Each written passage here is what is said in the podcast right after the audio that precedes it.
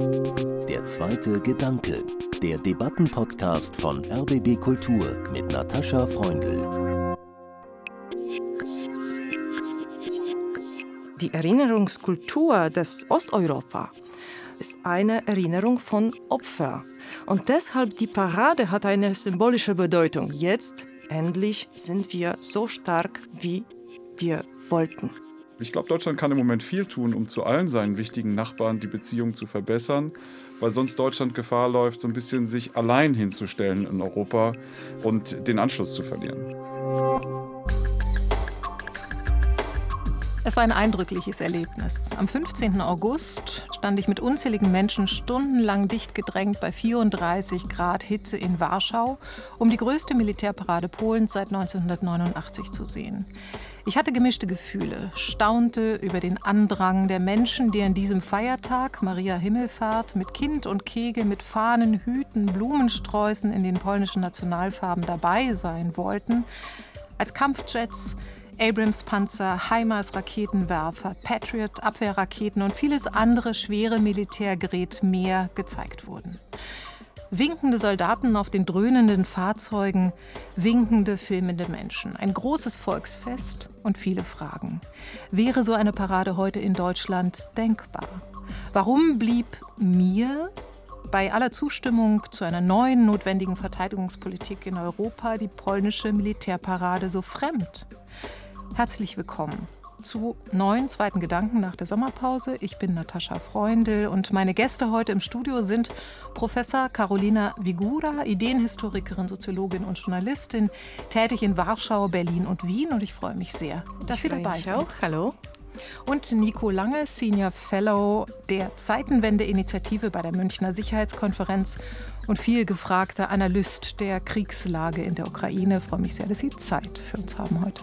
Hallo, ich bin gern gekommen. Zeitenwende, Frau Vigura, Herr Lange. Der Slogan von Bundeskanzler Scholz vom 27. Februar 2022, ist es ein Begriff, der sich auf die polnische Stimmungslage und Verteidigungspolitik übertragen lässt? Das ist eine sehr interessante Frage, weil ich das nicht sagen würde. Ich würde sagen, was äh, in Deutschland Zeitenwende bedeutet, ist gar nicht in Polen geschehen. Nämlich wir, die Osteuropäer, nicht nur die Polen, sondern auch die Leute aus anderen osteuropäischen Ländern, die haben seit Jahren gedacht, äh, dass die Definition von Russland, von Putins Russland, sollte anders sein. Also die Zeitenwende in der Sinne, dass man jetzt Russland anders betrachtet, äh, passierte in Polen nicht. Stimmen Sie zu, Herr Lange? Ja, wir sollten als Deutsche jetzt nicht den Fehler machen, weil wir glauben, jetzt endlich was verstanden zu haben, dass es anderen auch so geht. Das ist eher so, dass alle anderen sagen, guten Morgen Deutschland, wir wissen schon lange, was los ist, aber ihr habt in einer Welt des Wunschdenkens gelebt. Und man kann sich ja ehrlicherweise fragen, Sie haben das ja beschrieben mit der Parade, so geht es wahrscheinlich vielen in Deutschland noch, sind wir aus dieser Welt des Wunschdenkens wirklich schon rausgekommen? Es scheint noch einiges zu tun. Wichtig ist bei all der Diskussion, der Kanzler hat nie eine Zeitenwende ausgerufen. Wenn Sie die Rede hören und lesen, dann werden Sie feststellen, alles, was er gesagt hat, war, wir erleben eine Zeitenwende. Die Frage, was jetzt eigentlich die deutsche Reaktion auf diese Zeitenwende ist, äh, das ist die Frage, die noch unbeantwortet bleibt. Ich muss sagen, für mich hat die Militärparade tatsächlich ein unmittelbares Erleben der Zeitenwende bewirkt. Denn der Eindruck äh, dieser schweren Waffen, dieser schweren Panzer, wenn die Erde dröhnt, die Luft schwarz wird von den Abgasen, das ist eben noch mal was anderes, als darüber nachzudenken. Sie, Herr Lange, waren sieben Jahre Zeitsoldat bei der Bundeswehr. Für Sie ist das nicht ganz neu, solche Waffen auch zu sehen. Eine Erfahrung, die nicht viele Deutsche teilen. Das ist so und gleichzeitig muss man sagen, vielleicht ist es auch ein Berlin-Phänomen, sage ich mal etwas böse. Äh, in der Politik, in politischen Parteien hat man Berührungsängste mit diesen Dingen.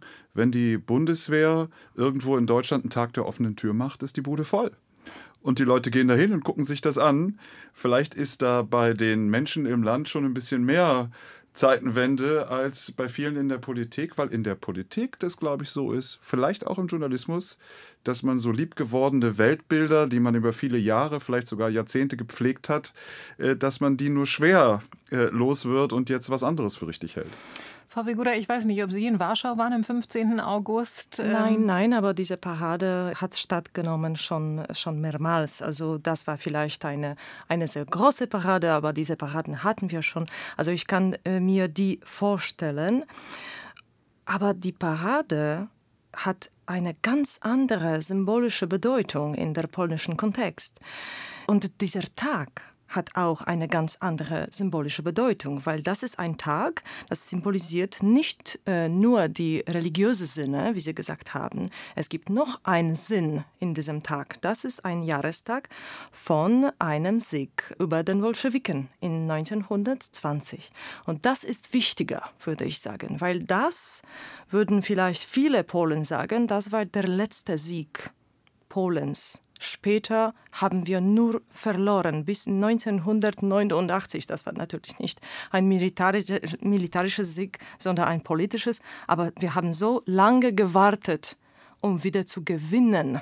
Ja, und es ist auch sehr wichtig. Also ich verstehe das und man muss das auch in Polen verstehen, dass eine militärische Parade in einem deutschen Kontext etwas ganz anderes bedeutet, weil die Geschichte einfach anders ist, weil die Kultur, die Erinnerungskultur dieses Landes, Deutschlands, ist eine Kultur, das im Zentrum hat die Täter. Ja, die Täter, die Schuld und die Verantwortung. Aber die Erinnerungskultur des äh, Osteuropa, würde ich sagen, nicht nur Polen, ist eine Erinnerung von Opfern. Die Opfer, die immer wieder attackiert wurden. Und deshalb die Parade hat eine symbolische Bedeutung. Jetzt endlich sind wir so stark, wie wir wollten. Mhm. Ja. Eine andere Sache, wenn ich darf. Das ist eine Sache. Die zweite Sache ist natürlich, dass diese neue Rolle Polens diese neue militärische Rolle, ist irgendwie auch eine Erfüllung der Hoffnung dieser Regierung, die Regierung, die wir jetzt seit acht Jahren haben. Und es gibt natürlich viele Ressentiment wegen der Rolle Deutschlands und viele Ressentiment über Europa. Also es ist mehr kompliziert, als man sozusagen am Anfang sehen kann. Ja, es gibt diese tiefe historische Entwicklungen hier, aber es gibt auch verschiedene politische Strömungen, die man auch auch verstehen soll. Damit haben Sie eigentlich meine nächste Frage schon vorweggenommen, denn die ging genau zu dem Punkt. Also Polen plant, die größte Militärmacht in Europa zu werden. Es ist eine Truppenstärke von 300.000 Soldatinnen und Soldaten geplant. Das wäre fast eine Verdopplung der derzeitigen Zahl. 150 Milliarden Euro sind dafür bis 2035 vorgesehen. Damit würde Polen dann mehr Panzer- und Artilleriesysteme haben als Deutschland und Großbritannien zusammen.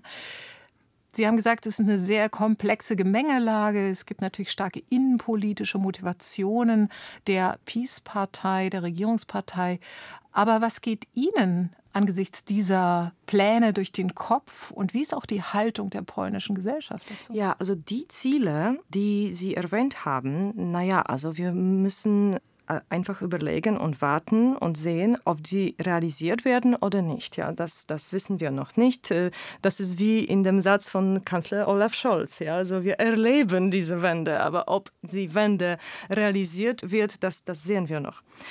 Und hier würde ich sagen, auch gibt es zwei Strömungen. Die erste Strömung, und das teilt Polen mit den anderen Staaten, wie zum Beispiel mit den baltischen Staaten, das ist dieses Bedürfnis, um Militär stärker zu sein, um endlich nicht diese schreckliche Furcht von Russland zu haben. Deshalb diese militärische Ziele sind als sehr wichtig betrachtet, auch gesellschaftlich. Das ist die erste Sache. Die zweite Sache ist natürlich, wie die kollektive gesellschaftliche Emotionen benutzt werden von den Politikern.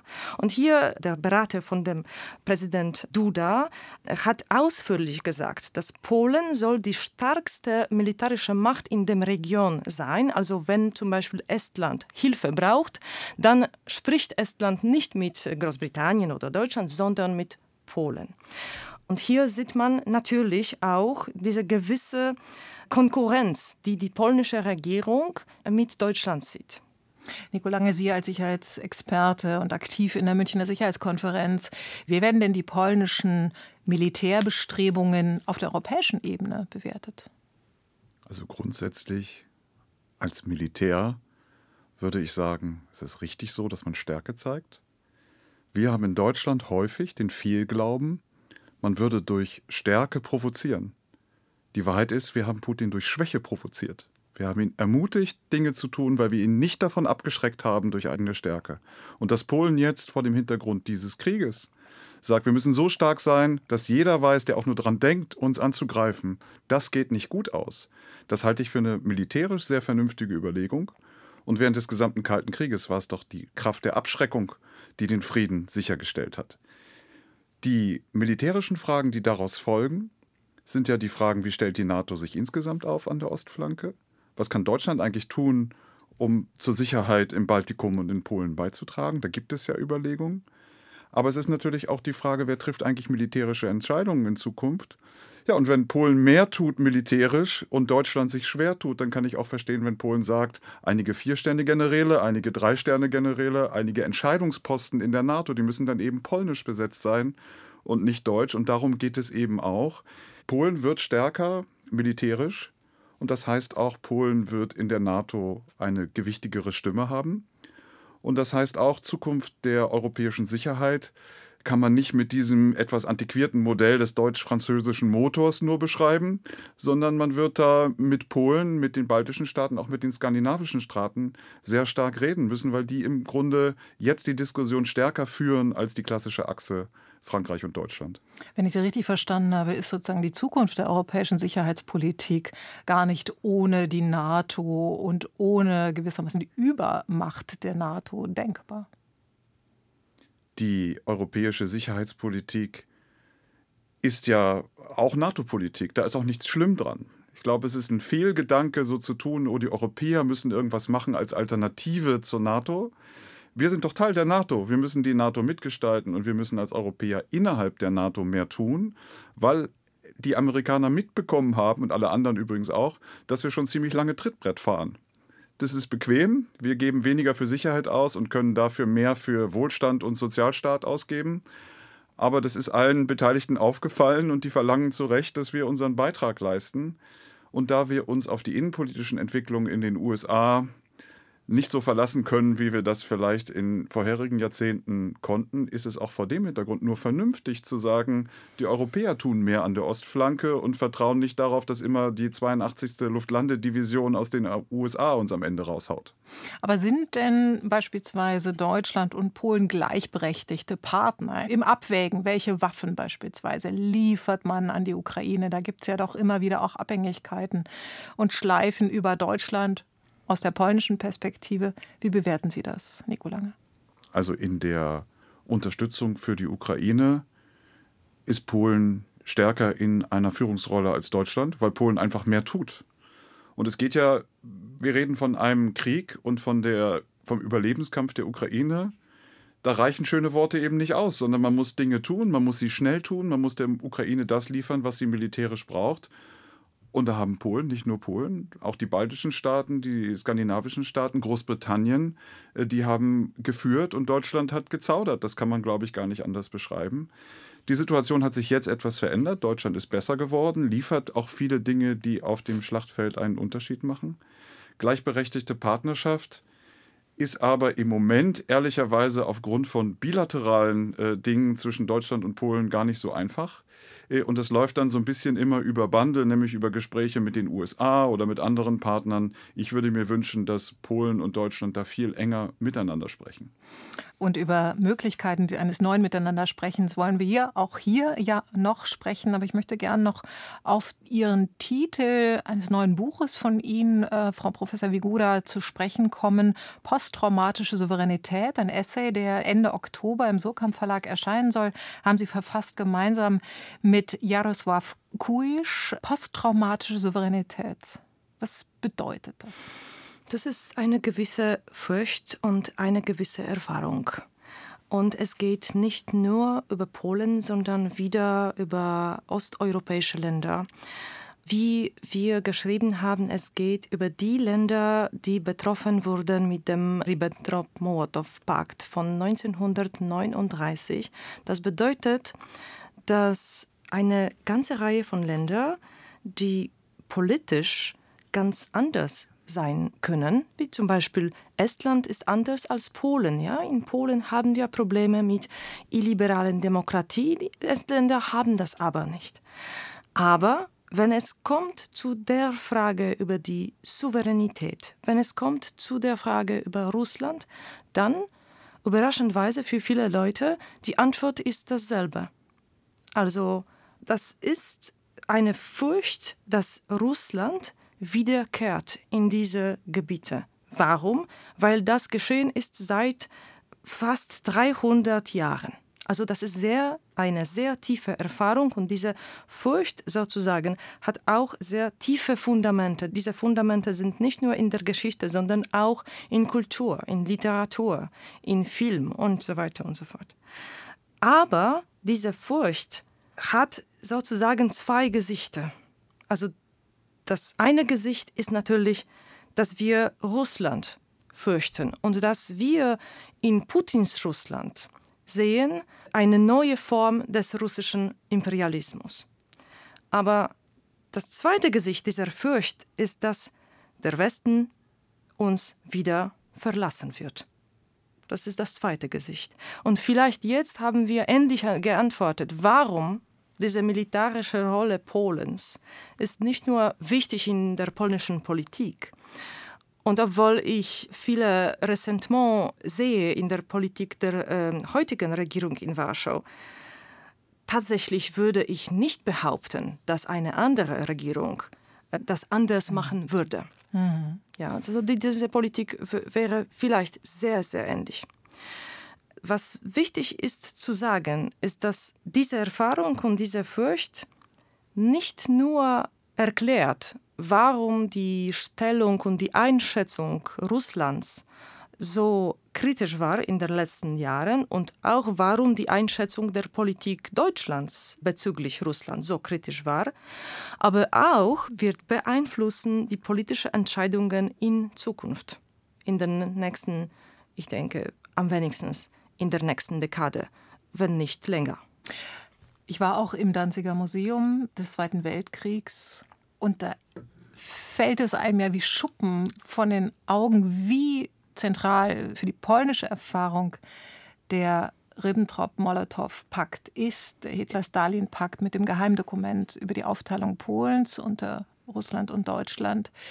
Das ist in Deutschland, Herr Lange, viel zu wenig bekannt. Allein die Tatsache, dass es so ein Geheimprotokoll gab, so eine Vereinbarung Polen unter sich aufzuteilen, zum anderen auch, welche zentrale Rolle das bis heute in Polen spielt.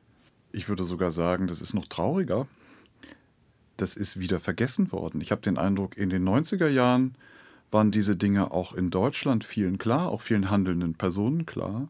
Und ich kann mich noch erinnern, als Deutschland dann als wiedervereinigtes Deutschland die ersten Schritte gemacht hat, außenpolitisch, war für die damals handelnden Akteure völlig klar, alles, was wir tun, müssen wir mit Polen, müssen wir mit den Partnern im Baltikum abstimmen, gerade in der Russlandpolitik. Es darf überhaupt kein Misstrauen entstehen, dass wir über die Köpfe der Staaten zwischen uns und Russland hinweg irgendeine Art von Russlandpolitik machen würden.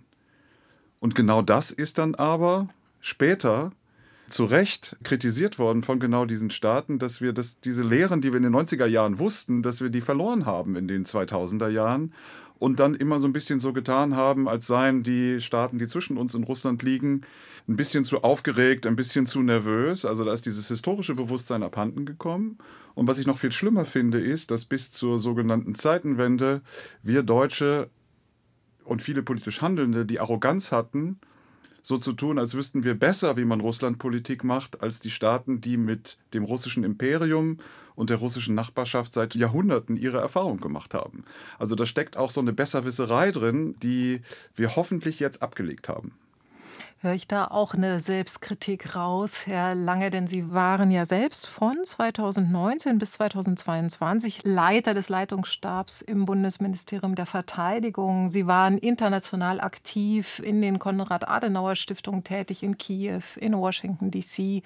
Sie waren eng gebunden an die damalige Verteidigungsministerin Annegret Kramp-Karrenbauer. Auch für Sie hat sich die Welt verändert seit 2014 und vor allem 2022?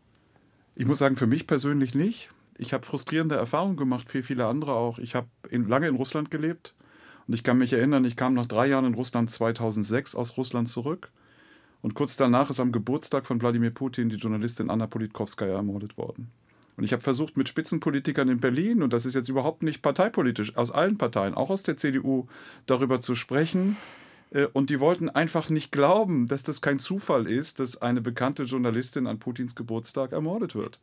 Es gab Wunschdenken in Bezug auf Russland und Leute, die nicht Russisch sprechen, die in Russland nicht gelebt haben, die Kultur und Geschichte nicht kennen, haben Leuten, die da gelebt haben und die Sprachen sprechen, im Grunde versucht, das Land zu erklären. Hoffentlich machen wir das jetzt nicht mehr. Frau Vigura, die deutschlandkritische Politik der PiS-Regierung haben Sie vorhin schon angesprochen. Mich würde interessieren, hat die seit Russlands Überfall auf die Ukraine seit Februar 22 mehr Zuspruch in der polnischen mhm. Bevölkerung? Es gibt so ein schönes Wort in Deutsch, Jein. Also man soll vielleicht sagen, dass die antideutsche Politik oder antideutsche Propaganda in der polnischen öffentlichen Medien, welche die PiS-Regierung ganz dominiert hat, diese antideutsche Propaganda haben wir wenigstens seit 2015. Und es war sehr gut sichtbar in 2019, als wir die zweite Parlamentwahl hatten, wo die PiS-Regierung nochmal, die PiS-Partei nochmal gewonnen hat. Und äh, damals schon diese antideutsche Ressentiment äh, waren sehr stark benutzt. Und jetzt natürlich, die Wahl kommt. Es ist sehr nah. Wir haben die Wahl Oktober. genau in, am 15. Oktober. Also man kann wirklich diese, diese antideutsche Propaganda sehr ausführlich sehen.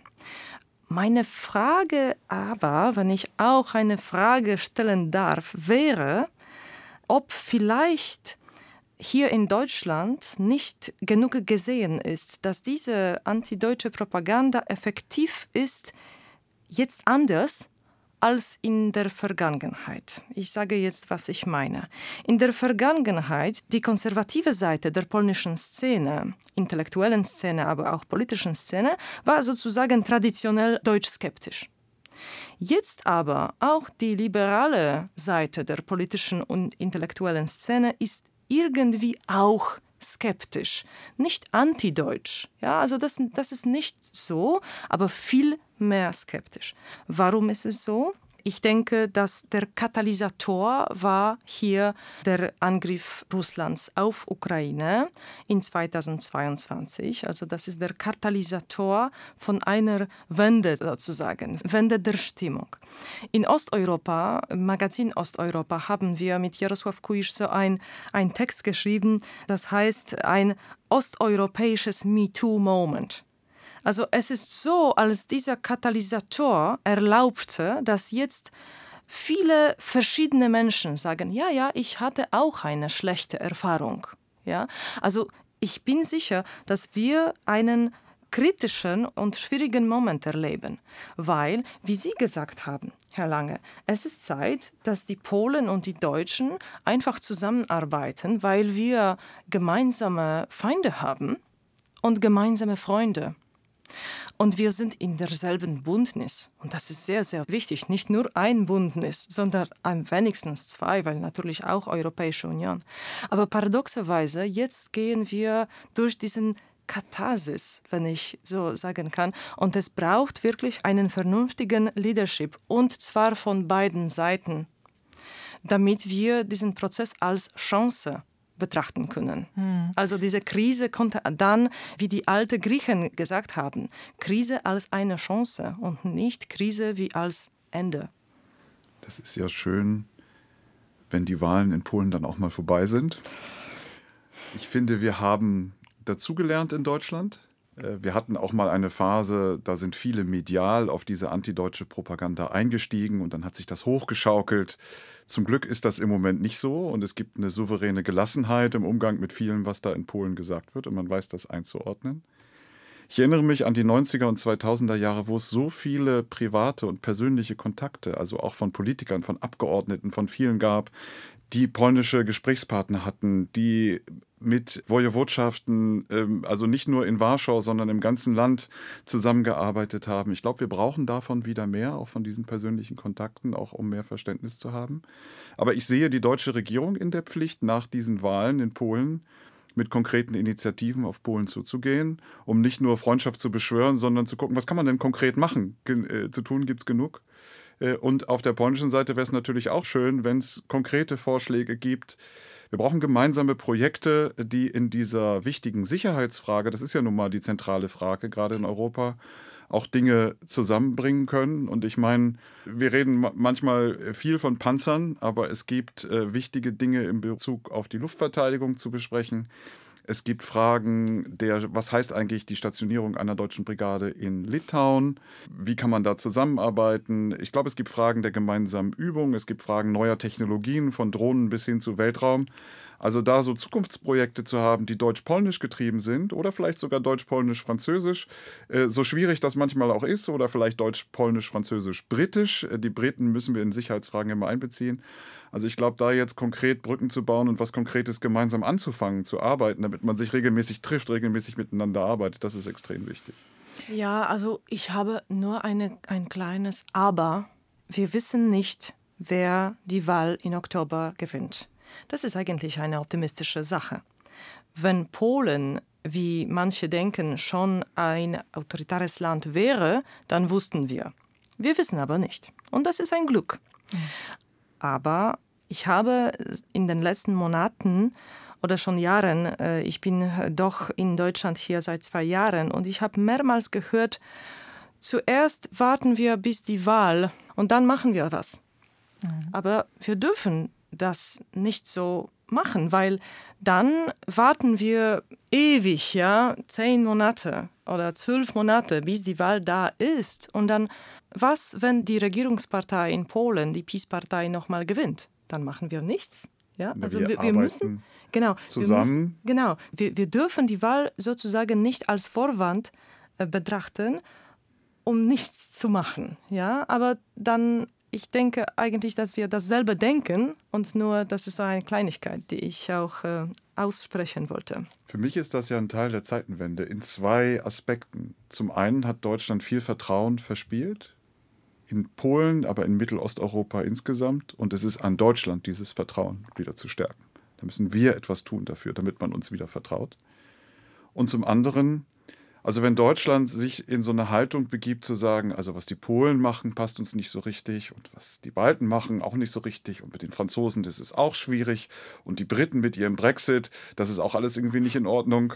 Wie wollen wir denn da eigentlich europäisch vorankommen? Also Deutschland muss, glaube ich, aus dieser Ecke raus so zu tun, als wäre gutes europäisch sein, nur wenn man das macht, was die Deutschen wollen sondern muss da mehr zuhören. Und ich glaube, Deutschland kann im Moment viel tun, um zu allen seinen wichtigen Nachbarn die Beziehung zu verbessern, weil sonst Deutschland Gefahr läuft, so ein bisschen sich allein hinzustellen in Europa und den Anschluss zu verlieren. Mhm. Sie hören schon, äh, Nico Lange ist ein äh, talentierter Sprecher eigentlich ein Radiotalent. Und vielleicht deswegen hat er auch den Zeitenwende-Podcast äh, ins Leben gerufen bei der Münchner Sicherheitskonferenz. Also hier der kleine Werbeblock dafür. Und wir sprechen hier in der zweite Gedanke mit ihm und Professor Carolina Vigura über die deutsch-polnischen Beziehungen insbesondere in Bezug auf Verteidigungs- und Sicherheitspolitik. Zeitenwende. Nico Lange, die Rede hielt Olaf Scholz am 27. Februar 2022. Sie haben gesagt, er hat die Zeitenwende nicht ausgerufen, er hat sie gewissermaßen diagnostiziert. Wir erleben sie jetzt. Und dann gab es aber sehr bald sehr heftige Kritik, unter anderem im Spiegel. Der Redakteur Ulrich Fichtner hat dort geschrieben, im Grunde ist die Zeitenwende schon abgesagt. Das war im Juni 22. Deutschland sei eine widerwillige Weltmacht. Heute beklagt die Waffenindustrie beispielsweise zu viel Bürokratie im Beschaffungsamt. Wie bewerten Sie denn den Stand der ja, Maßnahmen im Angesicht der Zeitenwende, die damals ausgerufen wurden von Olaf Scholz, heute Nico Lange?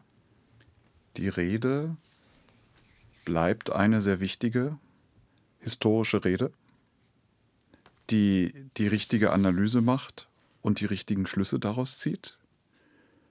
In der Umsetzung besteht die Gefahr gerade, dass Deutschland in den alten Trott zurückfällt.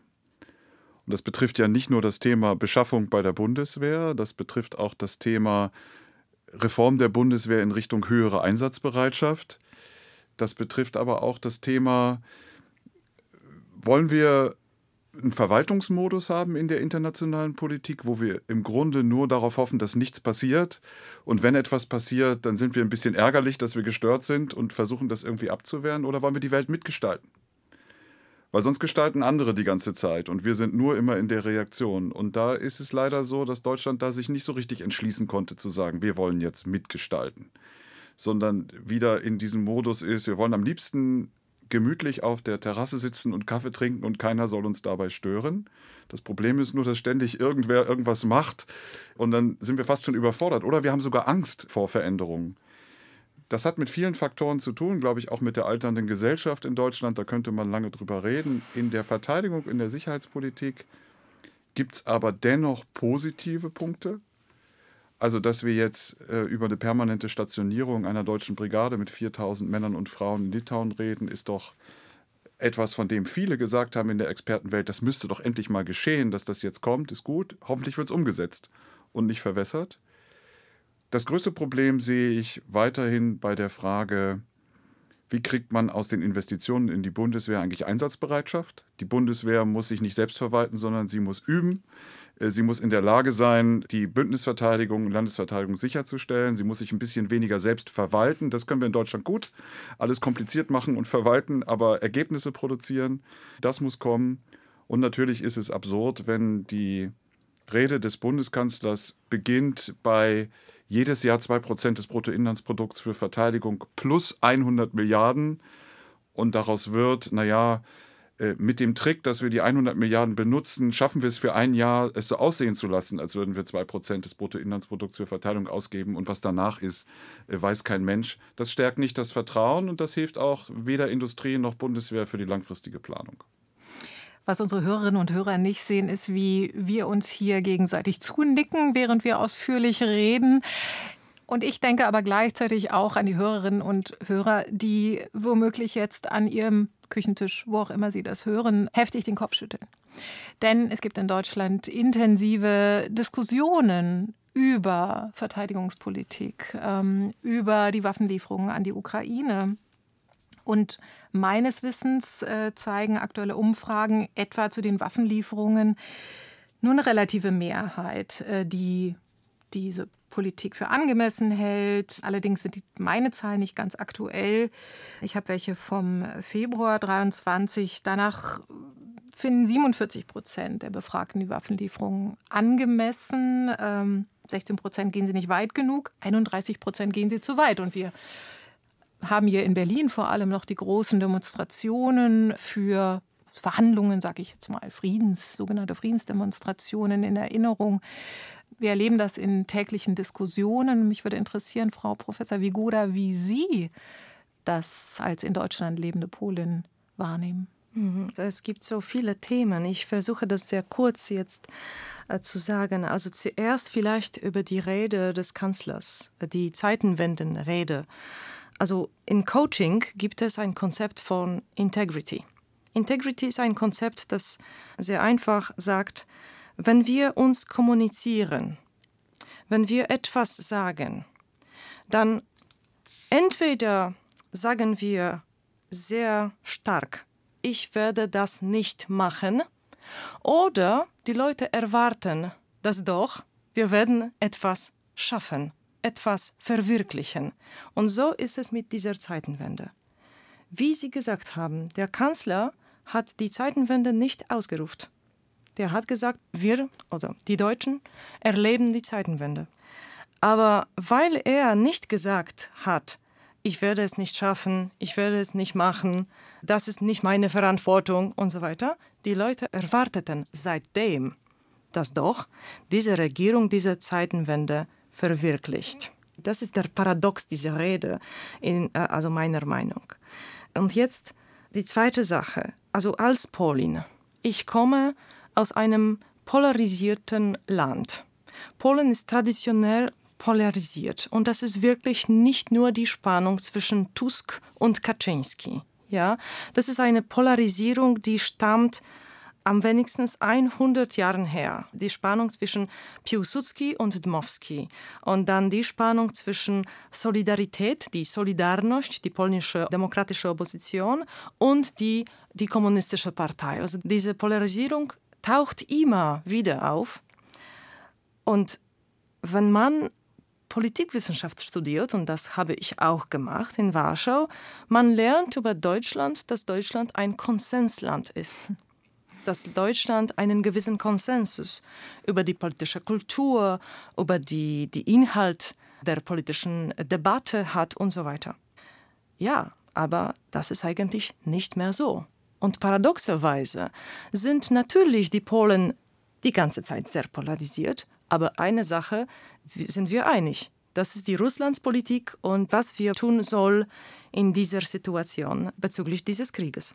In Deutschland es ist immer weniger konsensual. Ja?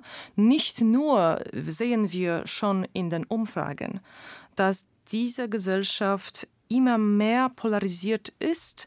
Also wenn wir zum Beispiel sehen, wie populär die Alternative für Deutschland heute ist, und das ist dieselbe Polarität wie die von der äh, SPD, dann behauptet man, ja, also diese Polarisierung ist sehr groß geworden hier. Und natürlich, wie Sie gesagt haben, es gibt auch diese Polarisierung wegen dieses Krieges.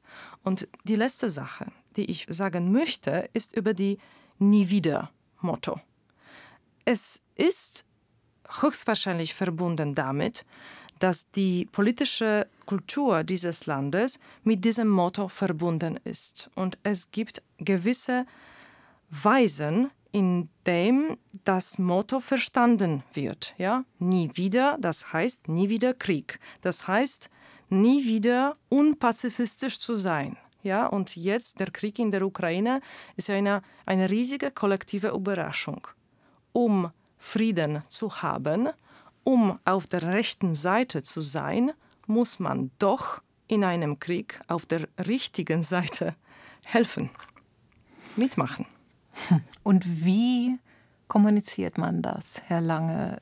Denn tatsächlich sozusagen die Argumentation, Frieden schaffen mit Waffen versus der Argumentation, Waffen sind immer tödlich, Waffen führen zu immer mehr Gewalt. Das sind ja die beiden Lager grob beschrieben. Wie schafft man da eine Verständigung innerhalb der deutschen Gesellschaft? Mein Eindruck ist, dass diese Bundesregierung, auch andere Bundesregierungen vorher, aber eben auch diese, sich bei anderen Fragen auch nicht davon abhalten lässt, bestimmte Dinge zu tun, wenn Mehrheiten gerade anders liegen. Verstehe nicht so ganz, warum man in dieser Frage jetzt immer darauf verweisen will, dass Umfragen gerade irgendwie sind. Das könnten Sie zu anderen Fragen auch machen. Wäre ganz spannend, äh, machen wir aber hier gerade nicht. Bei den Waffenlieferungen, wie bei dem militärischen Thema insgesamt, ist mein Eindruck, dass Deutschland sich sehr schwer tut, in der Realität anzukommen, in dem Sinne, dass man vom moralischen Sockel steigt. Weil sich natürlich über Jahrzehnte das sich gut angefühlt hat, zu sagen, wenn sich zwei streiten, dann müssen wir diejenigen sein, die da kommen und sagen, jetzt einigt euch doch mal friedlich und wir vermitteln jetzt mal zwischen euch. Und diesen Gedanken haben, glaube ich, viele Deutsche total verinnerlicht, dass Krieg immer deswegen stattfindet, weil sich zwei da nicht einigen können. Dass der Krieg aber auch deswegen stattfinden kann, weil einer den anderen überfällt, um ihn zu vernichten. Und dass man da ganz klar auf der Seite des Angegriffenen stehen muss, das fällt vielen, glaube ich, ganz schwer, weil das so harte Konsequenzen hat weil man müsste dann gucken, wie groß ist das Problem und was können wir tun, um das Problem zu lösen. Wir wollen aber eigentlich nur gucken, was machen die anderen und wie können wir da ein bisschen mitmachen. Das ist, glaube ich, die, das Spannungsfeld, das Sie ja auch äh, beschrieben haben. Man kommt über dieses Spannungsfeld hinweg, indem man führt. Das ist jetzt keine ganz neue Erkenntnis. Das haben wir in anderen Ländern auch gesehen. Und ich meine, in Estland gibt es auch Diskussionen darüber, ob das vielleicht gut ist, 10 äh, Prozent des Geldes, das man hat, dafür auszugeben, um der Ukraine militärisch zu helfen. Aber da gibt es eben äh, Staats- und Regierungschefs, die in der Öffentlichkeit sagen, ich halte das für richtig und das ist das, was wir tun müssen. Und in Deutschland äh, habe ich den Eindruck, äh, kann man sich nicht dazu durchringen, wirklich so stark zu führen und die Diskussion anzuführen. Man hofft immer darauf, dass die Diskussion sich irgendwie entwickelt in die Richtung, die man gerne hätte. Das dauert furchtbar lange. Der wichtigste Punkt ist aber, und das muss man den Deutschen, glaube ich, auch unverblümt ins Gesicht sagen, Nicht die Menschen in Deutschland sind die Betroffenen dieses Krieges. Viele führen die Debatte so, als sei es ihr Leben ganz schrecklich geworden, weil Russland die Ukraine überfallen hat sind aber die Ukrainerinnen und Ukrainer, deren Leben schrecklich geworden ist, wo die Familien auf ganz Europa verteilt sind, wo die Menschen sterben, wo die für ihre Freiheit kämpfen und verwundet werden.